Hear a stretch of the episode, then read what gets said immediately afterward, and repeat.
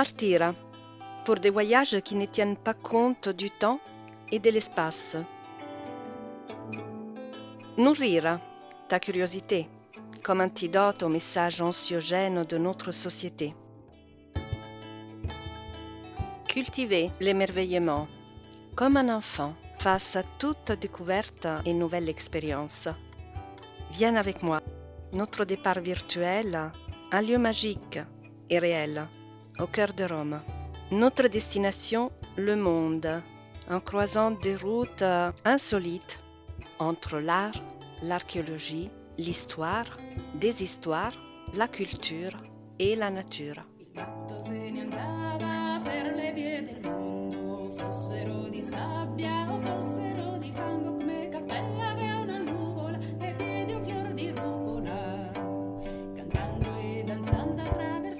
Comme un voyage, le podcast pour toi et pour tous les humains curieux.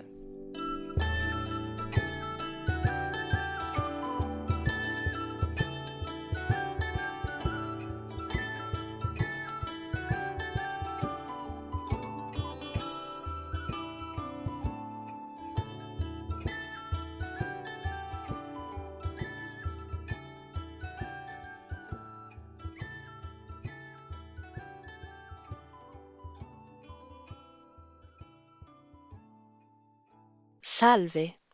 Bienvenue. Je t'attendais.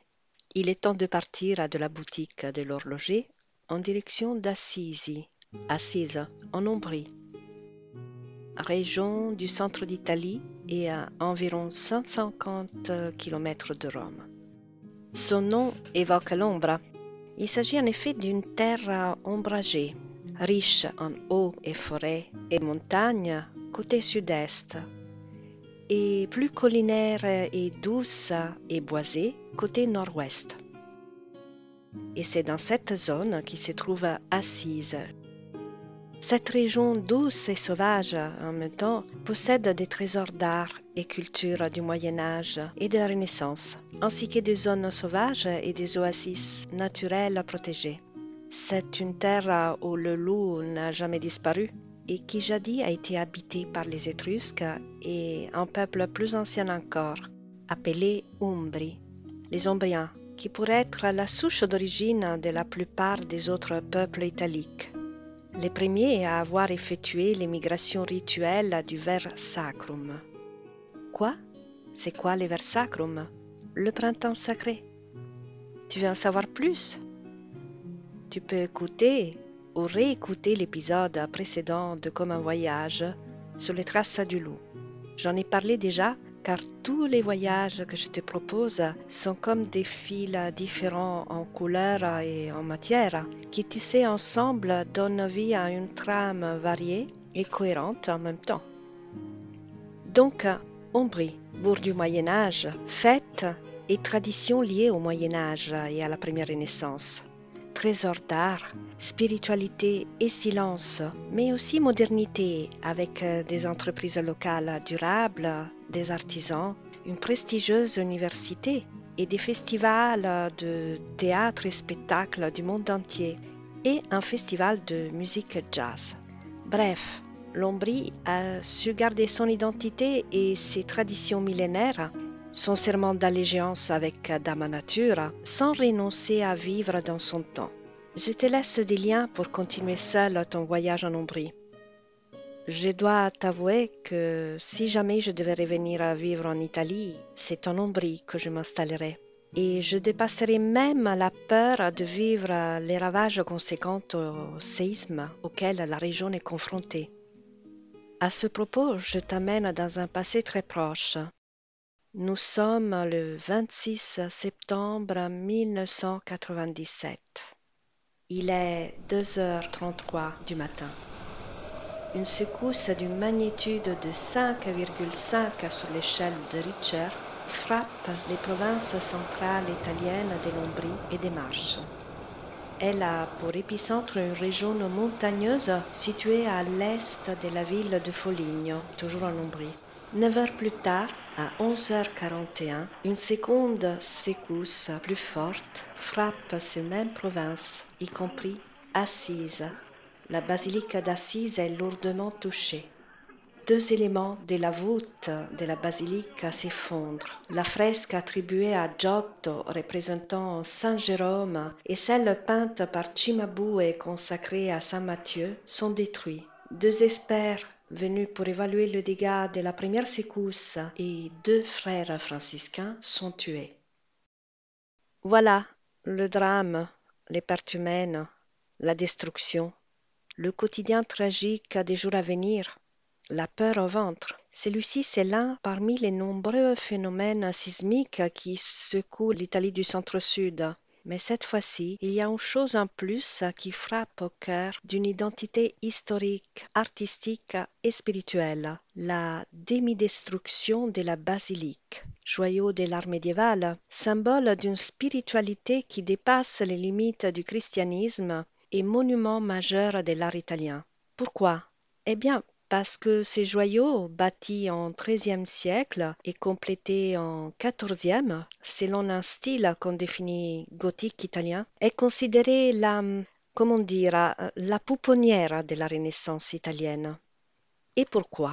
Parce que pour la construire, on fit appel à de nombreux corps de métiers et d'artistes de la péninsule, en devenant ainsi le chantier où se retrouvèrent peintres, maîtres maçons et artisans venus de toute Italie et qui travaillèrent ensemble et échangèrent leur savoir-faire, leur style, leurs innovations dans une sorte de laboratoire d'idées, en jetant ainsi les bases de ce qui sera la première forme d'art, le Quattrocento et l'humanisme italien. Mais au-delà de l'art, ce lieu est un monument de haute spiritualité et tu vas découvrir pourquoi bientôt. Moi, j'ai visité Assise à plusieurs reprises avant le tremblement du 97, mais je ne l'ai plus revu depuis. J'y suis allée avec des groupes scolaires comme guide pour des parcours d'art proposés par la mairie de Rome aux collégiens provenant des quartiers défavorisés de Rome. Ces jeunes m'ont gratifié de leur émerveillement face à un univers que, dans ma présomption de jeune universitaire, j'imaginais leur être préclus celui de l'art du Moyen Âge. Mais après, et avec mon expérience successive, j'ai appris que les enfants et les jeunes sont fascinés par l'art de cette période. J'ai même participé à une marche pour la paix et pour la terre, une longue marche à travers les montagnes ombriennes jusqu'à Assise, avec une multitude de personnes de toute provenance, croyance ou pas, et de tout âge, pour rejoindre ces lieux spéciaux et hors du temps. J'ai encore tatoué dans mon cœur les instants de l'arrivée, accueillis par les sons puissants des Dunchan, aux trompettes du Dharma.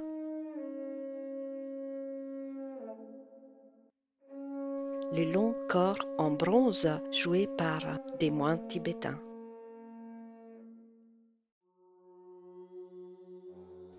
Pourquoi cette marche assise Parce que c'est ici qu'est né l'homme extraordinaire et auquel la basilique est dédiée. L'homme qui, au-delà des confessions religieuses, évoque l'idée de la paix et de l'amour universel. Je te parle de Francesco d'Assisi. Le voyage d'aujourd'hui est donc un voyage dans le passé, mais aussi dans les aspects les plus intimes et moins évidents de la personnalité de Francesco, victime d'une interprétation simplifiée et édulcorée de créatures gentilles et pacifiques. Une interprétation facile, euh, mais qui l'a privé de toute la charge d'originalité et d'extravagance de sa vie, de son caractère et de son message. Francesco saint et mystique, mais Francesco potentiel hérétique, Francesco précurseur du mouvement écologiste et de la sobriété heureuse, Francesco troubadour, Francesco soufi d'Occident, Francesco fou et jongleur.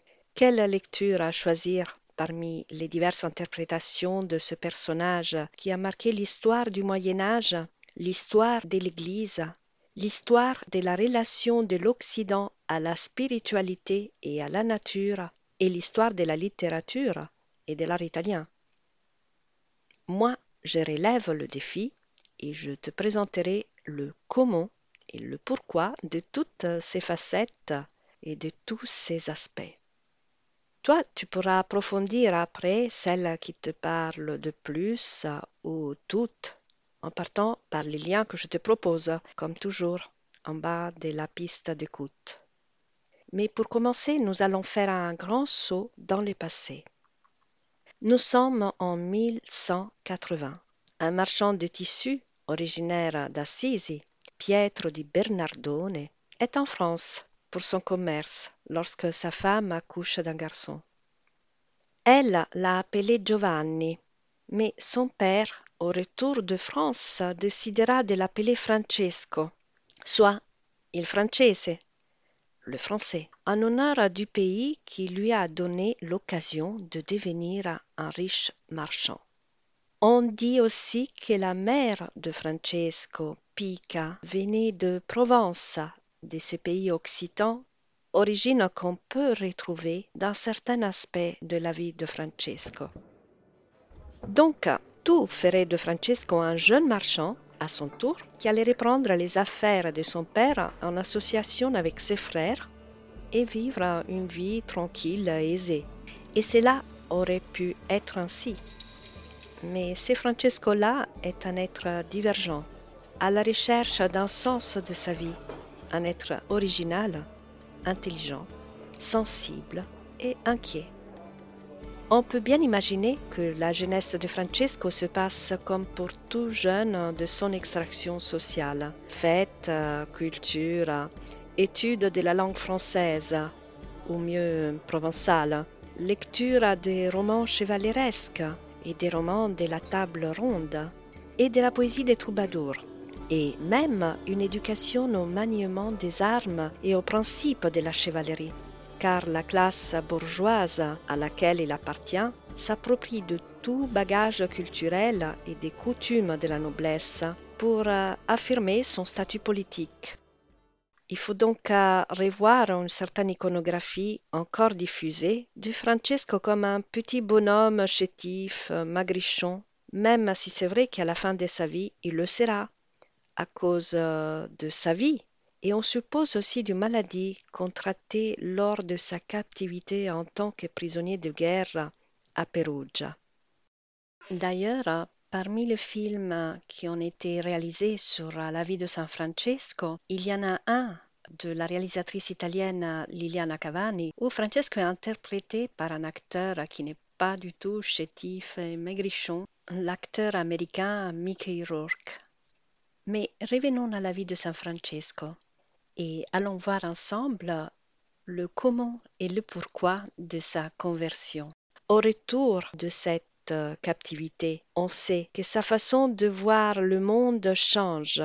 La légende raconte que la rencontre avec un pauvre lépreux bouleverse sa vision du monde, de son monde d'appartenance et de sa vie insouciante. C'est un peu ce qui se passa bien des siècles auparavant. Selon la légende, un certain prince indien appelé Siddhartha.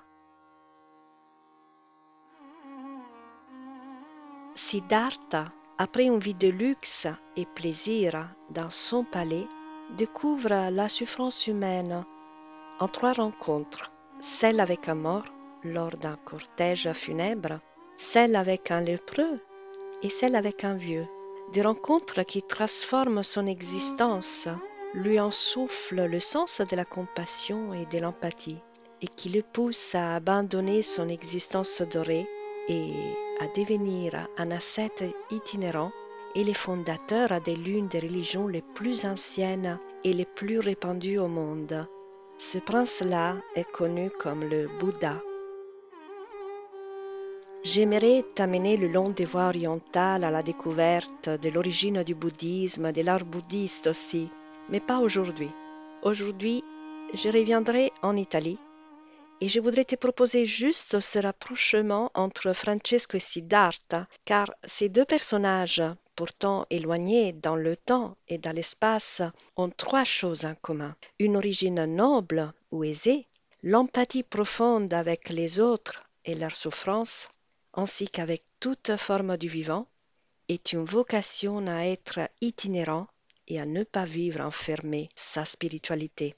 Oui, parce que Francesco est un voyageur. Mais je divague.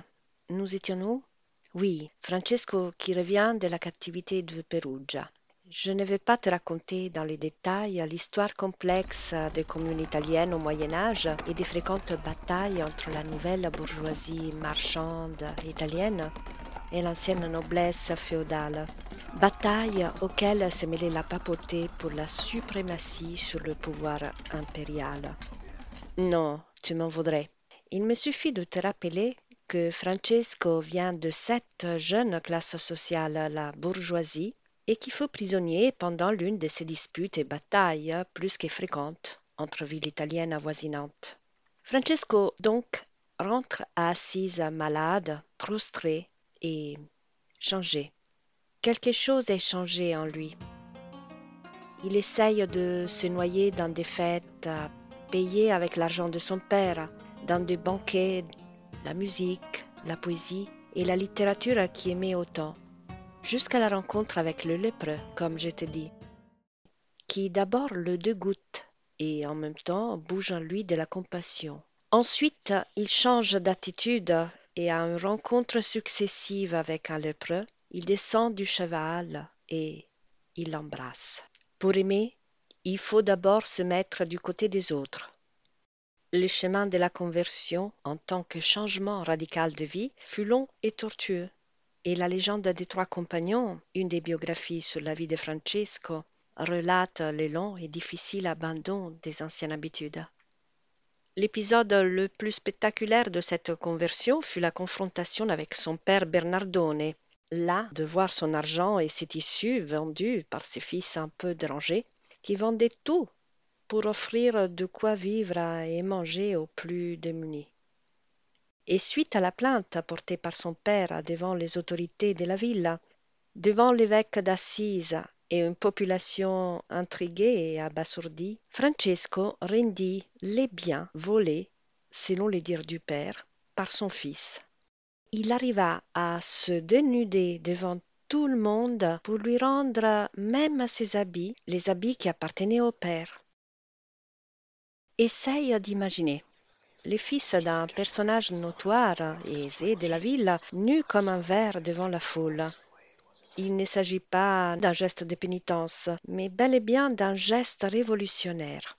Francesco rejette la paternité de Bernardone, mais aussi l'appartenance à une classe sociale et à ses valeurs. J'imagine le courage un peu fou d'abandonner sa vie dorée, habité par ce sens de compassion qui l'habitera toujours abandonner les richesses, les compagnons de festin, et j'imagine la réaction des habitants d'Assisi.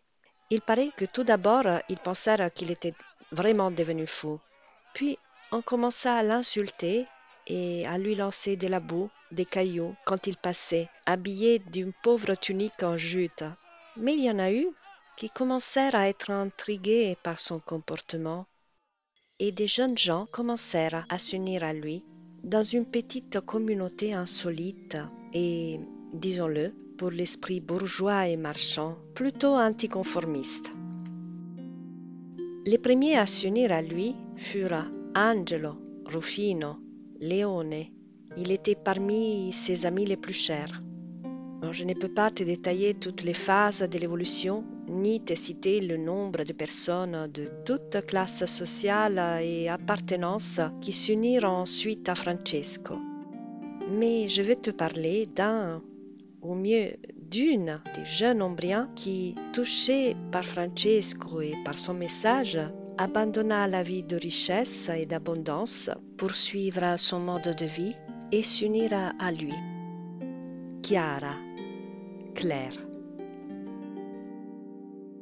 Chiara n'avait que douze ans lorsque Francesco se déshabille devant son père Bernardone et les habitants d'Assisi.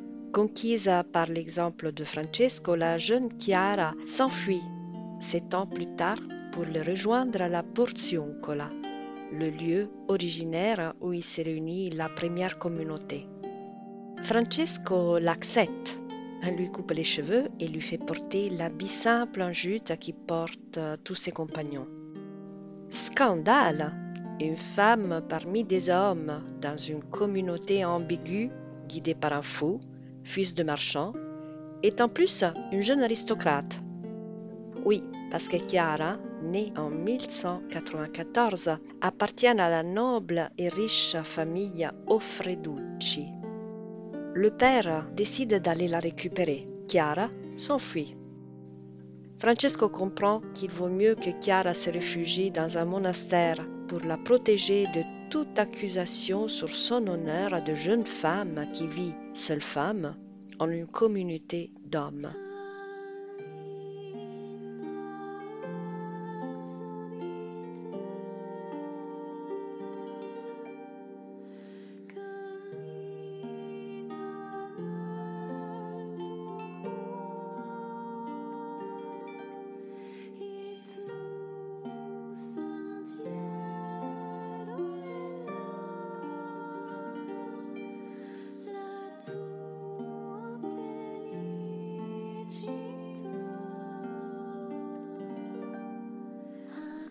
C'est drôle qu'on a si peu d'informations sur la suite et sur Chiara, mis à part la création de l'ordre des Clarisses. Mais, comme d'habitude, suite à la mort de Francesco, une censure et des silences suivirent pour en faire un personnage, un saint, acceptable et conforme aux principes de l'Église.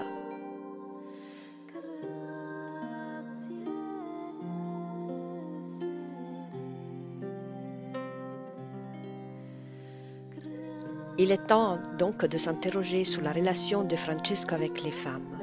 Oui, parce que tu peux bien te dire à Sylvia, d'accord, tu me présentes un Francesco un peu fou, divergent, qui avait une largesse de vision en contraste avec certaines valeurs sociaux et religieuses de son temps. Mais son rapport avec les femmes? Eh bien, si tu l'as pensé, je vais te répondre.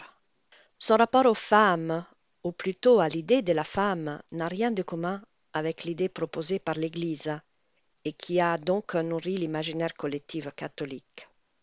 L'Église catholique a utilisé, dans sa vision misogyne, le célèbre épisode de la tentation d'Ève et de la pomme, de sorte que le plus grand blâme pour la chute de l'homme retombe sur la femme. C'est elle, en fait, qui a cédé à Satan, et c'est elle qui a désobéi. Elle est donc l'être pervers, habité des traits abjects qui conduisent l'homme à la perdition. Mais Francesco ne partage pas cette vision. Lui, il suit l'Évangile à la lettre, et Jésus a eu des disciples femmes, et son message s'adressait clairement à toute l'humanité, sans distinction de sexe ou considération d'infériorité et de soumission de la femme à l'homme. Et notre Francesco va plus loin. Écoutez ce qu'il écrit dans une relecture surprenante du célèbre épisode de la Bible de l'expulsion du paradis.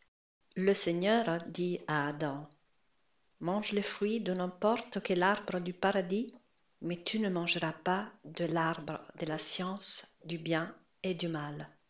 Et plus avant, Adam a mangé de l'arbre. Il s'ensuit que vous supportez la douleur. Voilà, c'est quelques phrases extraits des Ammonizioni, soit 28 exhortations écrites par Francesco pour ses frères. Mais tu ne trouves pas qu'il manque quelque chose? Eva n'est pas nommée. Adam suffit à François pour résumer sans aucune misogynie et sans distinction de masculin et féminin toute l'humanité. En revenant au motif du paradis sur terre, le paradis perdu à jamais, Francesco était conscient que la transgression accomplie par Adam et Ève avait troublé non seulement l'homme, mais l'ensemble de la création en détruisant un équilibre harmonieux de l'homme avec la nature. Ce qui explique euh, l'empathie de Francesco avec tous les animaux, y compris ceux qui sont craints et haïs. Je t'ai raconté des histoires et des légendes sur le loup, des loups-garous, des dieux-loups. Tu te souviens? Francesco est né dans la zone d'Italie qui correspond aux anciens lieux liés au mythe et à la sacralité du loup. Et ici, je vais te raconter, un des épisodes les plus célèbres de la vie de Francesco, qui a eu comme sujet un loup. Nous sommes à Gubbio, à l'époque de Francesco. Je te la décris pour que tu puisses me rejoindre là-bas avec ton imagination et vivre cet épisode extraordinaire. Gubbio est un bourg qui se trouve sur les montagnes, un bourg imprégné d'une aura toute moyenâgeuse, un bourg haut perché et avec une place magnifique qui semble flotter dans les airs. Revenons au temps de Francesco. Les habitants de Gubbio sont exaspérés et angoissés. Un loup énorme et affamé les menace. Et il est tellement affamé qu'il n'hésite pas à rentrer dans le bourg pour dévorer le bétail, les animaux domestiques et les enfants? Alors Francesco décide de les aider et de se rendre dans la forêt où le grand loup se réfugie. Il le voit, le grand méchant loup. Il l'appelle frère loup et lui dit à peu près Frère loup, ne fais plus du mal aux habitants de Gubbio. Frère loup, tout le monde de taille et te craint. Veux-tu vivre en paix? Le loup écoute. Il est touché et il donne son consentement à ce pacte de paix offert par Francesco en offrant sa patte à Francesco comme pour marquer son serment. Et ensuite, ensuite Francesco rentre à Gubbio avec le loup à ses côtés et il dit aux habitants de Gubbio Voici frère loup. Il a faim et l'hiver est rude. Il s'engage à ne plus vous attaquer. Mais vous, vous devez vous engager à le nourrir pendant les rigueurs de l'hiver. Les habitants acceptent et le loup devient leur protégé. On raconte que telle fut l'amitié qui liera le loup de Gubbio aux hommes et aux femmes de ce village que, quand des années après celui-ci mourut, toute la ville de Gubbio le pleura. Voilà une belle histoire de Francesco, le fou de Dieu qui parle aux animaux, l'hérétique qui prêche la parole de Dieu et revisite l'histoire de la tentation de Ève dans la Genèse, l'homme dont la vision panthéiste est liée à la sobriété, la pauvreté choisie comme geste révolutionnaire et non geste de pénitence. Tout ça pouvait être dérangeant pour l'Église catholique. Et si Francesco n'avait pas demandé au pape Innocent III à autoriser sa règle, il aurait peut-être pu être condamné comme hérétique. Mais Innocent III avait bien compris que la vraie menace de l'Église, c'était de ne pas reconnaître l'esprit du temps, où beaucoup de mouvements religieux aux marges de l'Église réclamaient un retour à l'esprit originaire de l'Évangile et qu'il fallait profiter de ce fou venu d'Ombrie qui allait dans ce sens et qu'il aurait été plus avantageux de l'accueillir au sein de l'Église plutôt que dans les flammes d'un bûcher.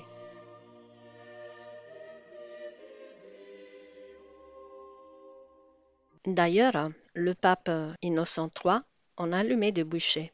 Ce fut lui qui ordonna la croisade contre les albigeois, ou cathares, comme on les appelle aussi. Un épisode qui nous ramène encore en Pays d'Oc, une véritable croisade contre des chrétiens, un épisode atroce qui laissa une cicatrice incurable dans la belle, riche et cultivée terre du sud de la France. Mais celle-ci est une autre histoire. Cependant, la limite entre la pensée franciscaine et l'hérésie cathare n'est pas si facile à tracer, à tel point que des frères de Francesco, guidés par frère Pacifico, rendus en France pour y prêcher, furent arrêtés et emprisonnés et interrogés. Je n'ose pas penser de quelle manière, car pris pour des cathares, donc pour des hérétiques. Il fut nécessaire une lettre du pape Honorius III pour confirmer que le frère obéissait à une règle acceptée par l'Église, arrivé tout juste avant que cet équivoque ne finisse pas avec des franciscains au bûcher. L'approbation officielle de l'ordre des franciscains, soit la bulle papale, cette fois-ci écrite et non orale, fut rédigée par ce même pape, Honorius, le 29 novembre 1223. Et là, je vais te raconter quelque chose d'intéressant. Nous avons cette scène représentée dans le cycle de fresques de Giotto à Assisi, dans la basilique. Mais ici, le but était de rendre une certaine austérité et de créer un cycle édifiant de la vie de Francesco et de, comment dire, d'effacer certains aspects de sa personnalité et son agir plutôt dérangeant. Donc, dans la scène de Giotto, nous voyons Francesco debout à gauche face au pape Honorius III en s'adressant au pontife et aux cardinaux. Par terre, devant lui, est assis un autre franciscain qui écoute le discours du saint. Le pape et les cardinaux suivent également avec une grande attention. C'est une scène sobre, pleine de dignité et de calme. Mais en réalité, cet épisode se déroula en toute autre manière. Dario Fo un giullare que je traduirai comme euh, à la fois bouffon, jongleur, euh, comédien, mais un giullare des temps modernes, héritier de la commedia dell'arte et prix Nobel de la littérature, dans une pièce théâtrale dédiée à Francesco, dont tu auras le lien, explique que Francesco comme le montrent de nombreuses biographies de la vie du saint, n'avait pas du tout une approche traditionnelle du sermon, comme il semblerait dans la scène de Giotto. Francesco connaissait les différentes techniques des giullari, les jongleurs bouffons, et les utilisait à la perfection. Il avait également des capacités naturelles de mime typiques d'un vrai giullare, et devant Honorius, à l'occasion de l'approbation de la règle, il décrit les dons que Dieu avait accordés sans pouvoir se contenir de sa joie, qui est un autre trait typique de son caractère, la joie. Et il commença à utiliser ses bras et tout son corps et à danser avec rythme et harmonie, suscitant non seulement de l'amusement, mais aussi une grande émotion chez les papes et chez les autres spectateurs. Quel génie d'acteur, hein, ce jongleur, hein, ce fou de Dieu qui était Francesco. Lui-même utilisera ce terme pour dire à ses frères comment s'adresser aux auditeurs, comme des jongleurs de Dieu, des giullari di Dio. Alors, là aussi notre Francesco est épatant. Encore plus si je te dis que tout au long du Moyen Âge, les bouffons étaient aimés du peuple, mais persécutés par les puissants, qui d'ailleurs ont souvent rédigé des édits contre les jongleurs euh, et les bouffons. Tu veux en savoir plus euh, sur cette divergence et cette originalité de Francesco? Eh bien, je t'invite à me suivre encore une fois dans le passé.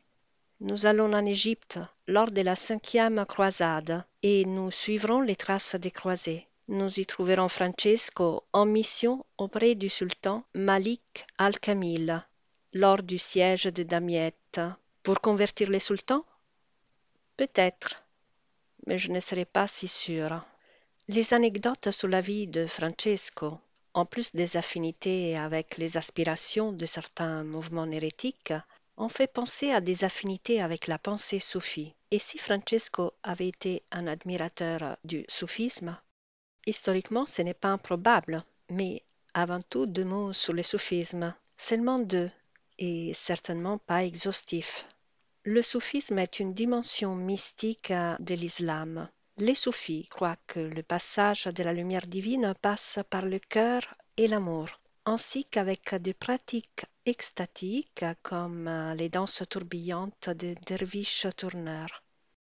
On ne peut pas exclure que Francesco ait voulu connaître un peu plus ce mouvement, en recherchant un dialogue direct avec les maîtres soufis puisqu'il a tenté à plusieurs reprises de voyager au Moyen-Orient. À 30 ans, il a essayé d'aller en Syrie, projet qui n'a pas abouti à cause des problèmes financiers.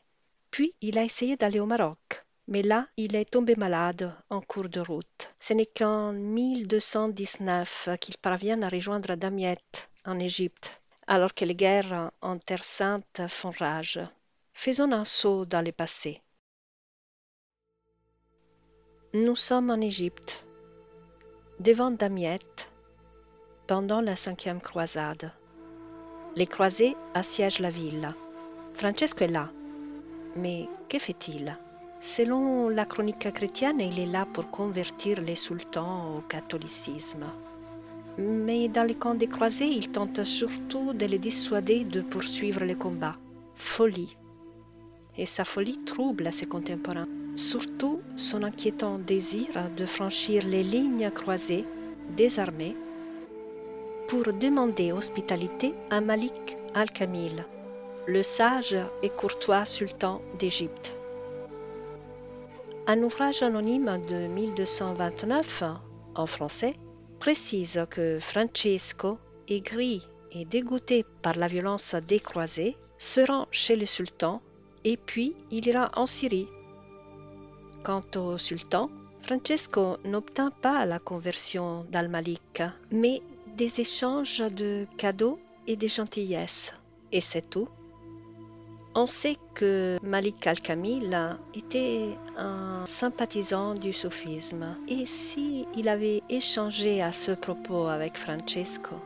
Seule certitude, c'est que le sultan ne se convertit pas au catholicisme. Ce résultat peu concluant déconcertera ses biographes ainsi que la plupart des historiens modernes.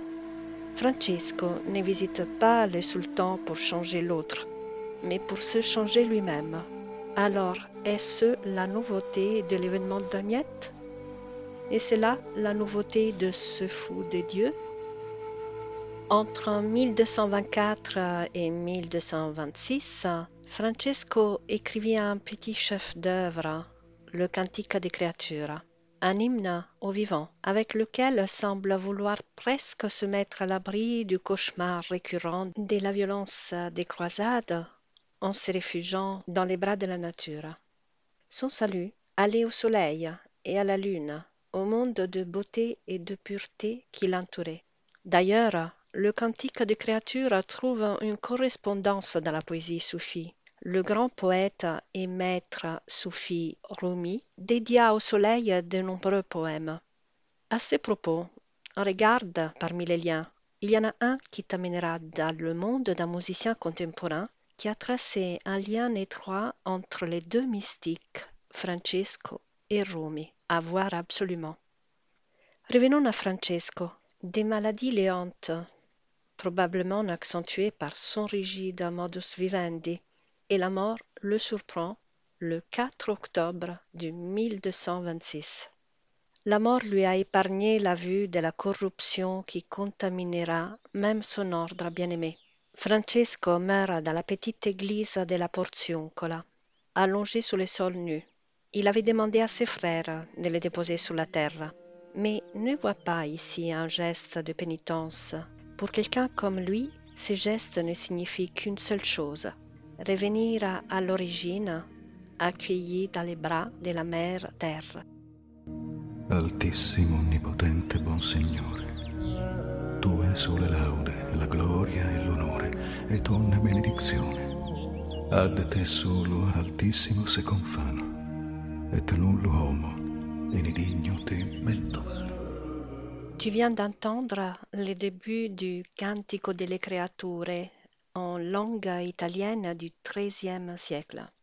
Tu pourras les suivre avec le lien que tu trouveras au fond de la page et aussi avec un lien qui reporte la traduction en français. Et maintenant, avant de revenir à la boutique de l'horloger, je vais partager avec toi un témoignage que j'ai recueilli le témoignage d'une jeune harpiste, une jeune artiste qui a été touchée par euh, San Francesco, Santa Chiara, à tel point de faire un voyage à Assise et être inspirée pour euh, deux créations. Mais je ne te dis pas plus, je vais te laisser écouter. Euh, nous sommes avec Camille et je vais poser à Camille des questions concernant son parcours à, à Assise et ses créations sur euh, François et Claire. Alors, la première question, Camille. Euh, comment tu as connu Francesco et, et qu'est-ce que tu connaissais avant ou après Assisa Ciao Sylvia. Ciao Camille. Alors, euh, mon histoire avec Francesco, Saint François d'Assise, remonte à vraiment pas si longtemps en vrai, euh, pas avant 2019, euh, avril 2019. Mmh. Avant ça, alors je trouve que ça me fait rire à chaque fois, mais la seule chose que je connaissais de Saint François d'Assise, c'était une blague de, de, Philippe Geluc avec le chat qui, et, qui dessinait Saint François d'Assise, et qui, tu vois Saint François qui marche sur l'Assise. Voilà. C'est la seule chose que Ok, donc tu savais que ça. D'accord, très intéressant. Je, partais hein. de là, tu vois. et, euh, et je savais même pas qu'Assis c'était en Italie, tu vois, des choses très Mm, simples mm, comme ça. mm. Et en fait, euh, vous avez organisé euh, chez toi avec Albert et euh, notre regretté Jean-Claude. Connu comme Sir Duzig et, Et Sir Triboulet. Triboulet. Tout à fait. Ils ont, vous avez fait un- une conférence ensemble euh, musicale et euh, euh, sur l'aspect historique et euh, donc chrétien aussi, la mythologie chrétienne autour de Saint François. Mhm. Et donc j'ai complètement découvert le personnage euh, à ce moment-là. Ah, Le fait que, en fait, il paraissait presque, alors ça va peut-être être euh, osé ce que je vais dire, mais finalement il était presque comme un druide, en tout cas très proche de la Oui. nature, que pour lui la religion, le sacré, se retrouvait dans toute la création euh, de, autour la de, lui, nature. de la nature. exactement, c'est un des aspects dont on, on a parlé pendant le podcast. Ok, donc. Et suite à ça, donc ça on était en avril 2019, il y a une chanson ensuite qui est Mhm. arrivée euh, dans ma vie, comme Ah ça. Euh, c'est- Synchronicité. Exactement. Euh, donc, euh, courant de l'été, euh, c'est un, un bon ami, euh, Johan Evrard, euh, que je salue, qui jouait de la guitare. Et en fait, il m'a dit il y a une chanson que j'aimerais tellement chanter avec toi, euh, Camille. Et euh, j'ai découvert par la suite qu'elle nous venait d'un ami euh, commun qui arrivait du Sud. C'est important comme Mhm, détail. euh, mhm. Bah oui. euh, il, arri- il était de la région du Sud et il avait ramené cette chanson. Johan l'a prise avec lui. Donc, il s'appelle Adrien, cet ami. Euh, et il me chante cette chanson une première fois. Moi, je me suis dit, alors je suis pas euh, catholique Oui. de base. hein. Oui. Je suis plutôt d'une éducation, d'ailleurs, à la base, qui a renié un peu euh, son. Enfin voilà, qui a voulu se couper un peu Oui. de- du lourd passé qui était associé, malheureusement, tradition catholique. Bien sûr. voilà. Et, et, mais je suis quand même de, de tradition chrétienne, on va dire. par, Ouais. euh, voilà. mais, euh, mais disons que voilà, je suis une certaine distance avec ça. Euh, et quand j'entendais la chanson Descendez ange archange, voici un espace dédié aux oiseaux, etc., je me suis dit, wow, ça sonne très. Très, Église, euh, hein. voilà, Ah, catholique, tradicato, euh, mais joli. avec la guitare. Voilà, Voilà. c'est Mhm. mignon. Je me dis Mhm. pourquoi pas. Et puis je commence à apprendre les paroles. Et à force de les chanter, je me dis mais il y a quand même quelque chose de spécial dans cette chanson. Je cherche les accords, etc. Et euh, donc je commence à apprendre la chanson avec lui. Ensuite, en septembre, je descends avec mon amie euh, Dana. Euh, qui est chanteuse harpiste avec Mhm, qui on oui. bougeait beaucoup ensemble. On a organisé euh, une tournée dans le sud de la France. La personne qui nous a organisé euh, cette tournée s'appelle Patrick Dersin. Oui. Et Patrick, il adore Saint François d'Assise. Oui. Il a une passion pour lui. Et on s'est dit, j'ai- proposé à mon amie Dana, vas-y, on apprend cette chanson, il va adorer, on va la lui chanter, ça se on pourra la- l'ajouter à notre répertoire pendant, Mhm. pendant la tournée. Donc on apprend la chanson euh, durant la route. On arrive là-bas euh, dans l'église de Brenac. On la chante pour la première fois, donc d'abord a cappella toutes les deux. On Mhm. porte la voix avec les harmonies. oh, il se passe quelque chose de Ouais. tellement puissant, tellement fort et hyper touchant. On en pleure toutes les deux à la fin de la chanson. Ah oui, C'est tellement euh, sacré. Tellement fort, sacré, oui. Elle est sacrée, ça va au-delà de la croyance religieuse, en fait. Exactement, ça Mm, mm. dépassait tout ça, mm. vraiment. Et, euh, et Patrick, euh, qui lui aussi a les larmes aux yeux, euh, nous dit Mais je connais très bien cette Mhm. chanson parce que je connais l'auteur de Mhm. cette chanson. Alors moi je pensais que c'était une vieille chanson, qu'on avait Mhm. perdu l'auteur peut-être. Pas du tout. C'est Michel Garnier qui a écrit un oratorio dédié à Saint François d'Assise, Oui. dont cette chanson, L'hymne aux oiseaux, est issue. Et Oui. il la chante avec un orchestre et c'est Pacoun, notamment son, son ami, qui euh, Oui. chante cette chanson avec lui. Et, euh, et Patrick, François, il est venu sur ta vie deux fois. Ouais, il est arrivé dans le- ton chemin. Et Patrick nous dit euh, bah, qu'il avait fait justement euh, tourner euh, Michel Garnier et Pacoun. ils avaient créé une association ensemble pour jouer ensemble dans toute dans les- les- la région de l'Aude, les Pyrénées. Et, et en fait, on allait jouer dans les mêmes endroits quasiment où ils avaient joué en fait. Donc on reprenait cette chanson. Et donc les gens dans le secteur là où on allait connaissaient tous cette chanson. Moi, c'est Mhm. la première fois que j'entendais cette chanson. l'entendais après avoir connu François à travers une conférence poétique. Exactement, Ouais. Fou. Le, le- Ben oui, Et, et là, oui. ça continue. Il y a une étape très importante à cet instant précis. Donc, notre ami euh, Patrick euh, m'offre un livre euh, qui a été très important pour moi euh, Claire et le soleil, euh, euh, écrit par Daniel Meroy. Mhm. Donc, Daniel Meroy, c'est un auteur euh, très connu dans le monde spirituel, euh, ésotérique. C'est qu'avec donc je crois que c'est Anne Givaudan. Ils étaient un couple qui euh, canalisait les vies de Jésus, ils canalisaient et ils en, ils en faisaient des romans en fait pour Mhm. avoir l'histoire de vie. Du coup, ils réinterprètent un peu les histoires de- des personnages les plus illustres de notre Oui. mythologie, euh, aussi bien chrétienne que euh, que oh, enfin je sais qu'ils ont fait les pharaons aussi. Oui, oui, oui, de l'histoire, hein, oui, voilà. de l'humanité. Mhm. Complètement. Et, euh, et en fait, du coup, je lis Claire et le Soleil et je suis extrêmement touchée par l'histoire. C'est là que je découvre Claire. Claire, Chiara. bien sûr, la compagne euh, de chemin de Francesco. La compagne sûr. spirituelle, on peut parler hein. vraiment de, de, de couple spirituel. Absolument. euh, ouais. et et, et c'est, ça m'a vraiment euh, énormément touchée parce que du coup, le, le livre, on le lit du point de vue de Chiara. Claire, je ne la connaissais pas du tout. Non plus. Voilà, ouais. je l'ai découverte. Tu n'avais pas vu une bande dessinée sur elle, en Non. fait Non, Non, non. Philippe Geluc n'a rien fait sur Chiara. Et euh, donc, je découvre. euh, ben, je connaissais les Clarisses, je connaissais Oui, bien des sûr, hein, c'est clair. hein. Et je découvre qu'en fait, ils sont intimement liés, ces deux Oui, ordres, parce oui. que c'est. Ils sont nés tous les deux de- du premier pas de Francesco, bien sûr. hein. Et Ouais. je découvre aussi en détail vraiment toute la vie de, Mhm. de Francesco, en, en- en plus du coup en supplément de la conférence Mhm. que tu avais donnée euh, en avril. Et, euh, et je sais que je suis invitée euh, en février à aller en, en Italie euh, pour, voir le, voilà, pour voir le carnaval à Ascoli. Oui, Massimiliano Di Carlo, euh, qui a une association sur place, euh, Alberi Di Maggio, il m'invite à venir euh, Mhm. me rendre les visites là-bas, voir comment ça se passe le vrai carnaval italien. oui.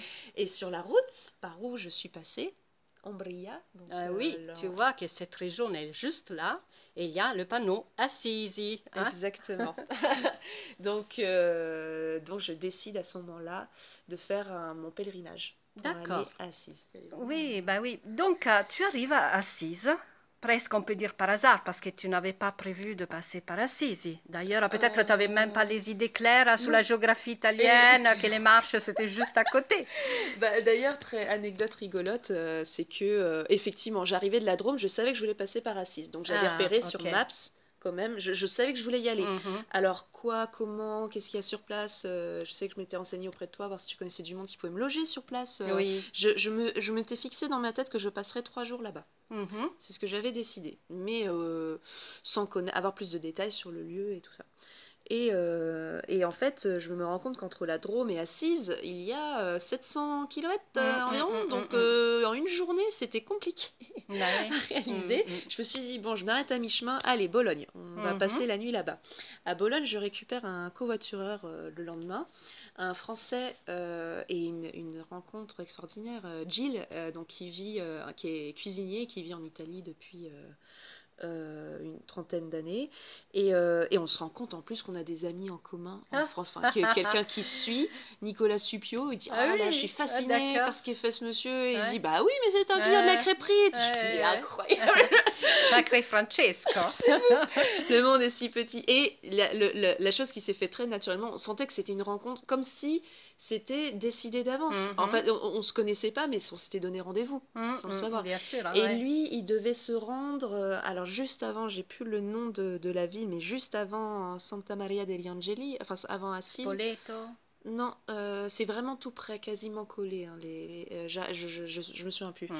Mais en tout cas, là-bas, il y avait une conférence, euh, une, un congrès de cuisine Mhm. où Jill Oui. se rendait. Et Jill m'explique que bah, lui, il n'a pas de voiture, mais il doit passer trois jours euh, Mhm. pour aller à, à ce congrès. Il va aller tous les jours pendant trois jours. Et, euh, et moi, je lui dis, bah écoute, euh, moi, je peux te conduire si tu as un endroit où dormir ou loger euh, Oui. en échange. Ou, il me dit, bah on fait ça, tu m'emmènes et, et moi, je t'offre le, le gîte et le couvert, quoi. Ah, ah. Je suis, bah, Super. Ça s'est fait tout seul, quoi. Je le dépose la première fois, il me fait rentrer dans le congrès, j'ai le droit de goûter à tous les plats, tout ça. Ah. C'est incroyable. Hein. Et je vais assise, et pareil, assise, euh, je, je m'étais dit aussi dans ma tête, je sais pas pourquoi, mais j'avais envie de marcher depuis euh, la basilique Sainte-Claire jusqu'à la basilique, euh, enfin l'é- l'église De euh, San de Francesco. San La basilique Francesco. de San Francesco, c'est une basilique. C'est une basilique aussi, c'est deux basiliques, donc j'avais un doute. Mais sans savoir, est-ce que c'était faisable à pied, Oui. est-ce que c'était aucune idée. Je vais au pif euh, dans Uh-huh. Assise, euh, et ben bizarrement, je me gare pile à côté de la basilique Sainte-Claire. J'ai j'ai pas vu de panneau, j'ai pas vu, je me Mhm. dis bon bah je me gare là. Ah bah super, c'est Sainte-Claire. Ok. Je rentre dans la basilique, alors je constate que qu'elle est très abîmée à l'intérieur. Ouais. Euh, je crois que oui, il y avait des tremblements de terre. Oui, euh, oui, c'était, tu es allé après, suite au tremblement de terre dont j'ai parlé, et les restaurations étaient encore en cours. hein. C'est des longues restaurations, effectivement. Exactement, ça donnait quelque chose du coup d'assez appauvri. Euh, mais je vois qu'il y a une crypte. Mhm. Et je descends euh, dans la crypte. Je suis avec ma petite bah, bébé harpe sur le dos euh, de 22 cordes, c'est ma harpe de voyage. Mhm. Euh, je descends avec et, et je me retrouve là, je, je- je vois en fait le corps de, de Sainte-Claire, Ouais. enfin le gisant, Oui, euh, au-dessus de son, sa tombe. oui. Au moment même où je vois ça, j'ai mes jambes qui lâchent. Je, Ah ah. tombe vraiment. Et, et pour pas tomber par terre, je m'accroche à la rambarde qui est à côté de moi en fait. J'étais dans des escaliers, mais il y a vraiment l'effet, mes genoux tombent, lâchent, Oui, j'ai oui, plus oui. de jambes. Ah. Et je me dis d'accord, qu'est-ce qui se passe Et je me sens appelée à aller vers. Je ne m'attendais pas du tout à voir le corps de Sainte-Claire. En fait. Ah oui, Enfin, je- oui, j'étais vraiment, oui, c'était une surprise Oui, complètement. oui, c'était. Il n'y avait rien de préparé en fait. Pas du C'était tout. quelque chose qui t'est arrivé. Très Mm. spontanément. Mm. Et donc je, je me décide de me mettre au pied de, de, de la, de cette tombe et je sors ma harpe et il y a une mélodie qui en sort. Ah, Euh, donc très- elle était créée en ce moment-là, ta mélodie, devant le, le gisant de, de Santa Clara. de Mhm. Santa Clara. Et juste les premières notes, les premiers accords, l'introduction de, de la musique. Et je sens que quelque chose émerge et je laisse venir. Cette chanson, tu l'as entendue quand je t'ai parlé de Chiara. Et euh, voilà, je vais pas plus loin. Si je chante ensuite euh, la, la chanson, forcément l'hymne aux oiseaux, que tu as eu d'ailleurs la gentillesse, alors pas à ce moment-là, mais Ouais. là que tu as eu la gentillesse de me traduire en italien. Oui, Et oui, du coup, je l'ai Uh-huh. chanté en italien à ce moment-là. Mhm. Ensuite, j'ai une euh, bonne sœur qui vient me voir et qui me dit Tu te, tu te tais. Enfin, bon, bah, elle m'a pas parlé, mais en fait, en gros, je, je- je- c'était gênant que je fasse de la musique à cet Oui. endroit. Je pense que c'est parce que c'était un lieu de silence, en fait, qui était Oui, dédié au, recueillement, au silence. Après, voilà, moi, c'est, elle est intervenue uniquement quand j'avais tout fini. Oui, Donc, d'accord. il n'y a pas eu de, de Oui. problème. Moi, je dis Ok, je, je m'en vais, je pars. Et euh, donc, je m'en vais, et là, je décide donc de traverser, en fait, tout assise Oui. Pour aller jusqu'à euh, la basilique De San euh, de San Francesco. Uh-huh. Et, euh, et, et je sens bien Assise, mais vraiment c'est une Oui. très très belle ville. Mm, et mm, le mm. paysage est à couper le Oui, souffle. oui. Euh, Il y a une atmosphère où je me sentais chez moi en fait. Enfin, Oui, il y avait quelque oui, chose de oui, très oui, oui. familier. Il y a euh, quelque chose de très puissant dans ces lieux, même s'ils sont très visités, et pourtant il reste cet esprit. Ok, bien. Et bah, je te remercie beaucoup pour ce témoignage. avec Merci grand, grand, Camille. grand plaisir. Descendez,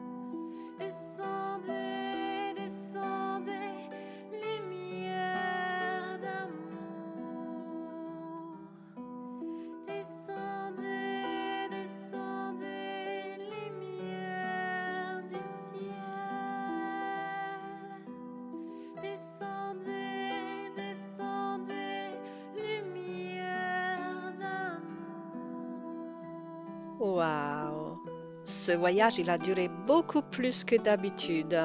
Bon, il ne te reste que de te reposer de cette marche d'approfondir à travers le lien que je t'ai mis comme d'habitude au fond de la page et d'attendre lundi prochain. Nous n'allons pas marcher beaucoup. Nous resterons à Rome. On va visiter cette fois-ci une Rome moins connue. Pas la Rome catholique des papes comme on a vu aujourd'hui, ni la Rome ancienne. On va voir la Rome des mystères, la Rome des alchimistes, la Rome exotérique, celle qui a attiré de nombreux personnages, comme toujours un peu divergents, et qui ont laissé des traces que nous allons explorer lundi prochain. À bientôt.